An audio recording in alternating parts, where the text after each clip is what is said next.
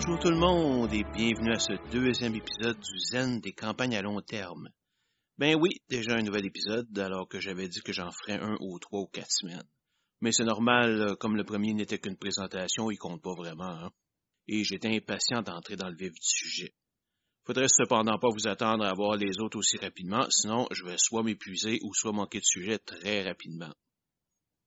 Aujourd'hui, on parle de la sélection de sa campagne. C'est certainement une des décisions les plus importantes que vous aurez à prendre, car vous ne pouvez pas vous tromper, sinon votre campagne va rapidement s'écrouler.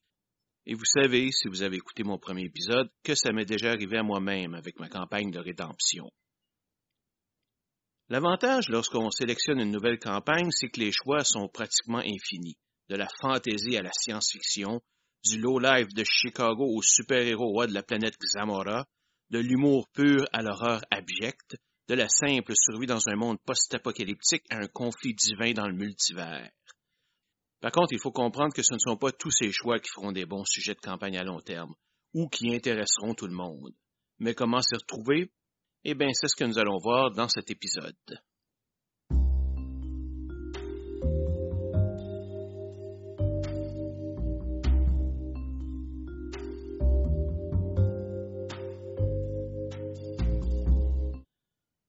Regardons ensemble les paramètres à considérer dans la création d'une campagne. Voyez ça un peu comme une fiche signalétique à remplir qui vous permet de résumer l'essence de votre proposition en quelques paragraphes et permettra de prendre un choix éclairé. Les principaux points à couvrir sont les suivants. Alors, premièrement, quel est le genre de la campagne? Est-ce une campagne de fantasy, moderne, occulte, cyberpunk, science-fiction, super-héros, espionnage, conspiration, horreur, etc., etc.? Les mélanges sont bien sûr les bienvenus, car il sera très rare qu'une campagne soit d'un seul genre. Vous pouvez même avoir des scénarios de différents genres pour favoriser la diversité. The sky is the limit, comme on dit, et il est intéressant, si vous jouez toujours avec le même groupe, de varier le type de campagne et de partie jouée pour éviter les répétitions.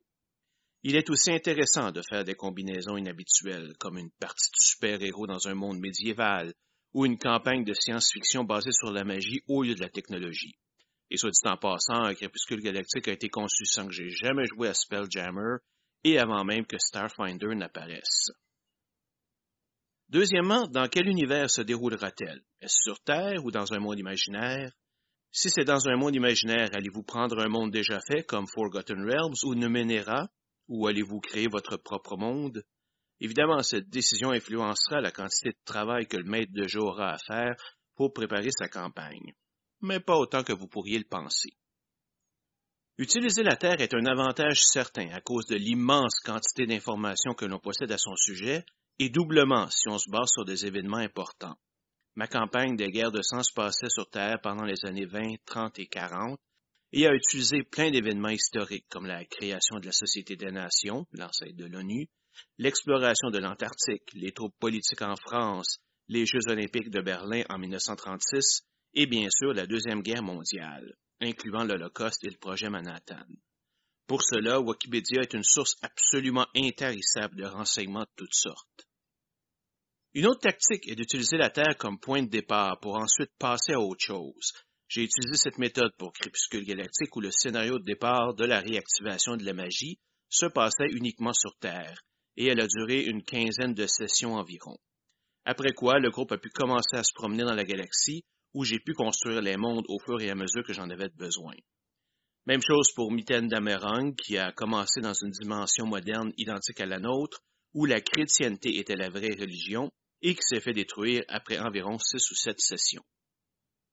En contraste, ma campagne de Kemi se passait dans un monde où seul le Japon existait et où la religion shinto était la seule vraie religion.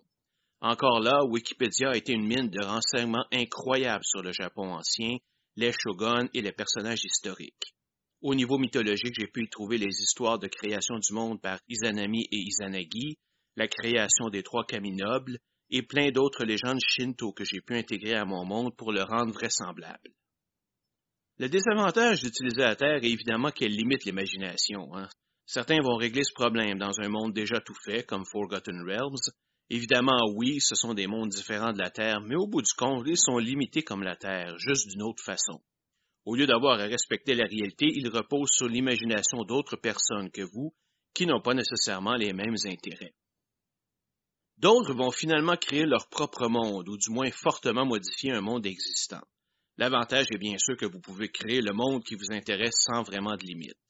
Le désavantage, cependant, est que c'est la méthode qui vous demandera le plus de travail. J'ai cependant ma propre méthode pour contourner ce problème que j'appelle la construction du monde juste à temps. Nous y reviendrons d'ailleurs en détail dans l'épisode sur la création des mondes. Cette méthode évite d'avoir à bâtir son monde pendant des mois avant même de commencer à jouer et le rend plus dynamique et plus adapté aux événements de la campagne.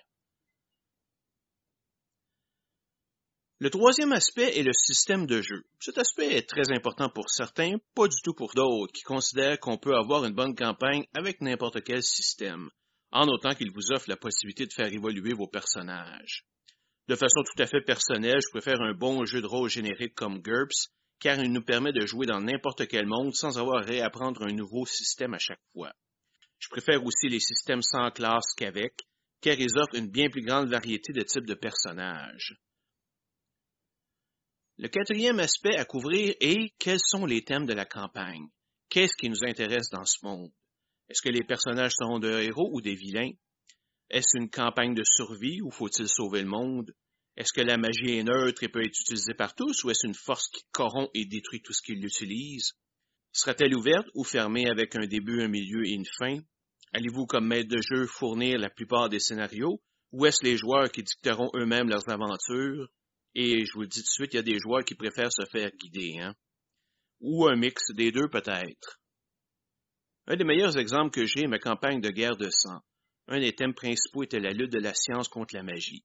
Dès le départ, j'ai décidé qu'il y avait une magie secrète basée sur les sacrifices de sang et que cette magie ne pouvait être utilisée par les personnages joueurs sous peine de devenir fous. Par contre, j'ai aussi établi que comme la magie avait des effets physiques sur le monde, ces effets pouvaient être étudiés et contrecarrés par l'application de processus scientifiques.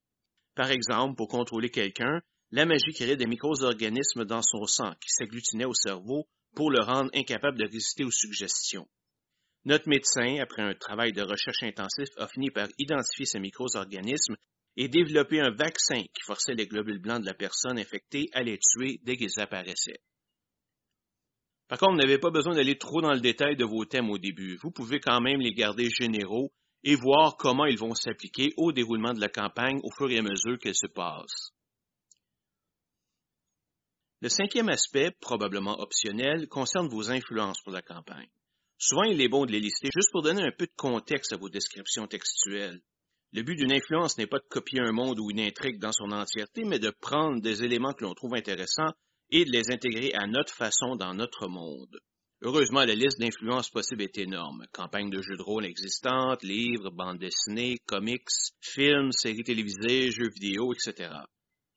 De plus, vous pouvez prendre votre inspiration à plusieurs niveaux. Vous pouvez simplement jouer une campagne de jeux de rôle qui existe déjà, comme The Masks of Nyarlathotep ou Kingmaker. Elle vous demandera le moins d'efforts car le monde est déjà existant et vous utilisez les règles natives. Vous pouvez traduire un monde existant dans votre système. Par exemple, je suis déjà amusé à traduire la série des jeux vidéo Mass Effect à GURPS pour jouer dans cet univers. Certaines compagnies font déjà le travail pour vous, comme pour Star Wars et Star Trek. L'avantage principal est que le monde est déjà créé, mais par contre, la traduction des règles peut demander beaucoup de travail. Vous pouvez simplement vous inspirer d'un concept ou d'une idée précise sans utiliser directement le monde. Par exemple, pour Mitten Damorang, je me suis inspiré du jeu vidéo Shin Megami Tensei Nocturne pour l'idée de l'apocalypse au début de la campagne et d'une éventuelle reconstruction du monde. Tout ça se passe dans un multivers comme celui de Sandman, mais envahi par Cthulhu et sa horde. Crépuscule Galactique est légèrement inspiré de Shadowrun, avec le retour de la magie dans son monde moderne et son intégration avec la technologie, mais aussi avec un aspect de destruction massive annoncé, comme l'avenue des Reapers dans la trilogie de Mass Effect. Le sixième aspect à considérer est le ton de la campagne. Est-ce que ce sera sérieux ou léger, réaliste ou cinématique? On s'entend bien qu'on parle du ton général, bien sûr que certains moments seront sérieux et d'autres hilarants. Enfin, on l'espère pour vous. Est-ce que les personnages sont en danger de mourir à tout moment ou ils peuvent recevoir un gratte-ciel sur la tête puis se relever en s'époustant? Le septième et dernier aspect est la force des personnages. Au début, sont-ils des débutants ou déjà des vétérans? Si la campagne utilise des pouvoirs surnaturels, est-ce que les personnages les ont dès le début Où vont-ils les acquérir pendant la campagne? Jusqu'où voulez-vous qu'ils se rendent? Cette information est nécessaire car même dans une campagne de super-héros, il y a une différence énorme entre jouer une campagne de style de Punisher et une campagne de style Superman. Personnellement, j'aime beaucoup la notion d'avoir des personnages acquérir leur pouvoir pendant la campagne, pour quelques raisons. Premièrement, cela force les joueurs à créer des personnages complets et viables avant même d'avoir des pouvoirs surnaturels. De plus, cela permet aux joueurs de bien roder leurs personnages et faire les ajustements nécessaires avant de choisir leur pouvoir. Finalement, cela leur permet de faire une meilleure sélection de pouvoirs basée sur la personnalité qu'ils ont donnée à leur personnage pendant le jeu.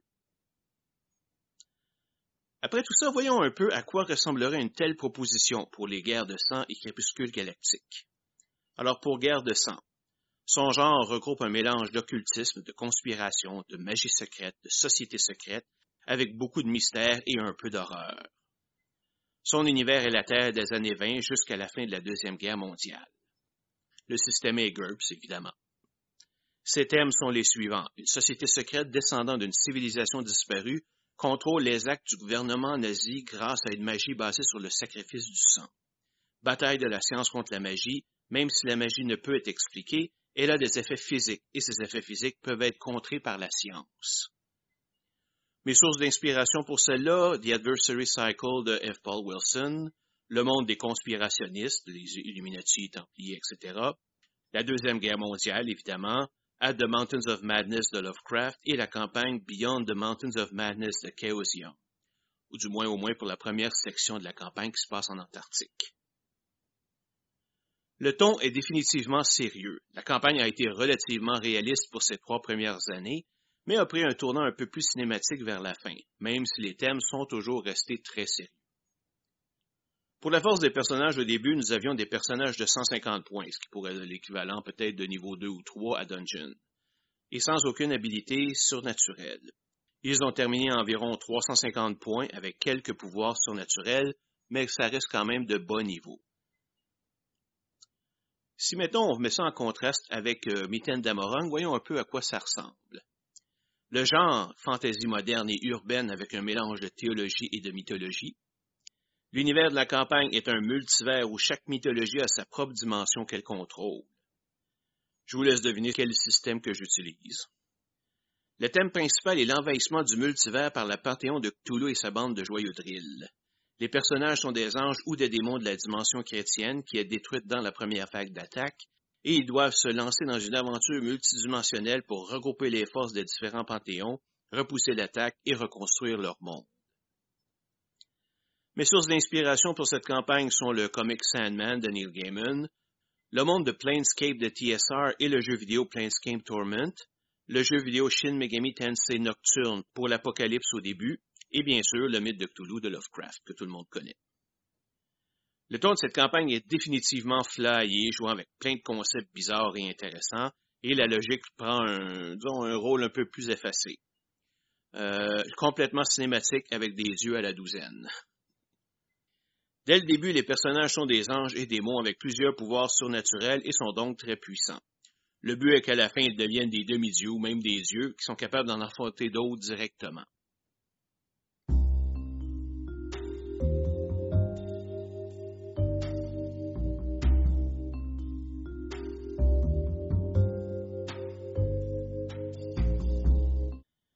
Maintenant que l'on connaît les paramètres d'une campagne, on va s'intéresser au processus de sélection.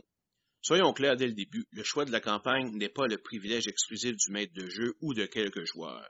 Il s'agit d'une décision de groupe et qui doit être acceptée par tout le monde.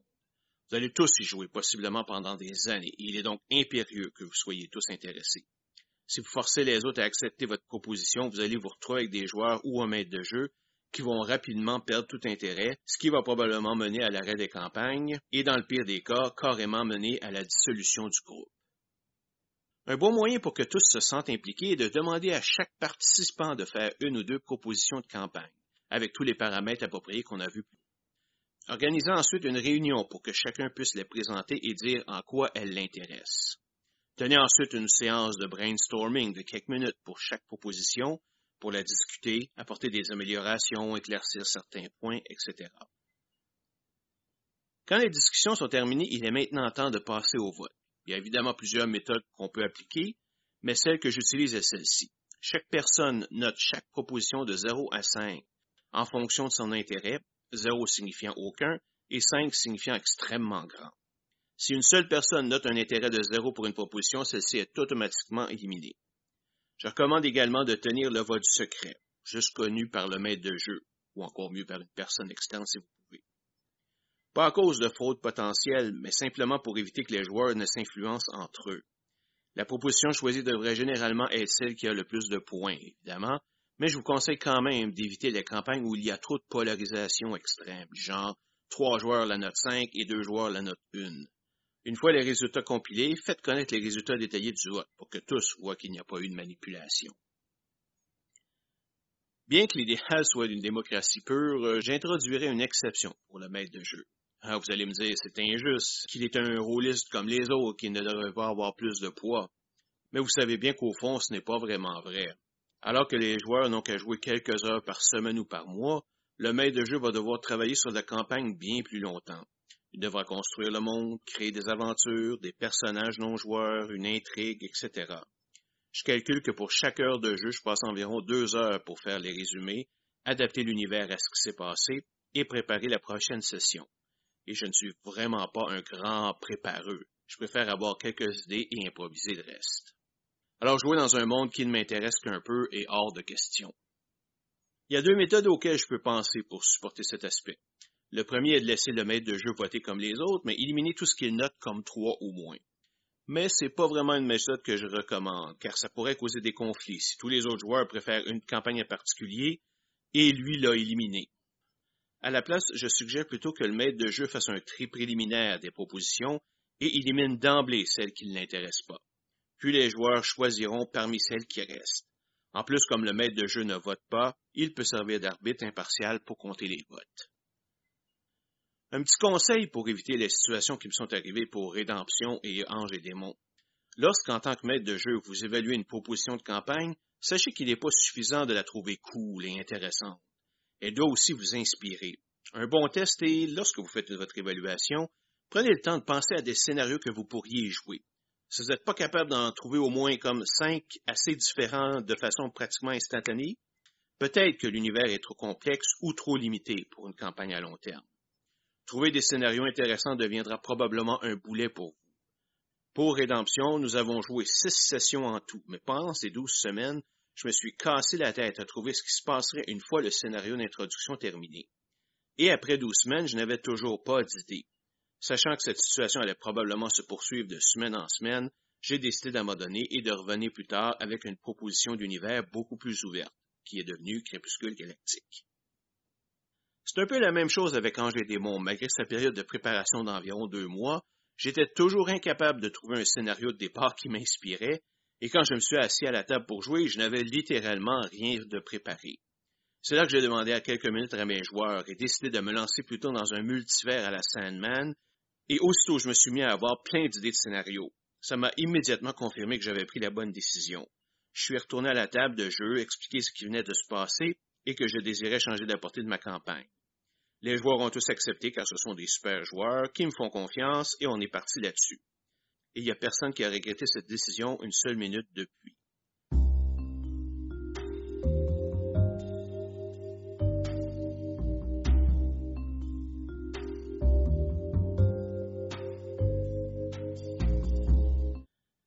Bon, c'est tout pour cet épisode et j'espère que ça vous aura donné de bons trucs pour bien sélectionner votre campagne.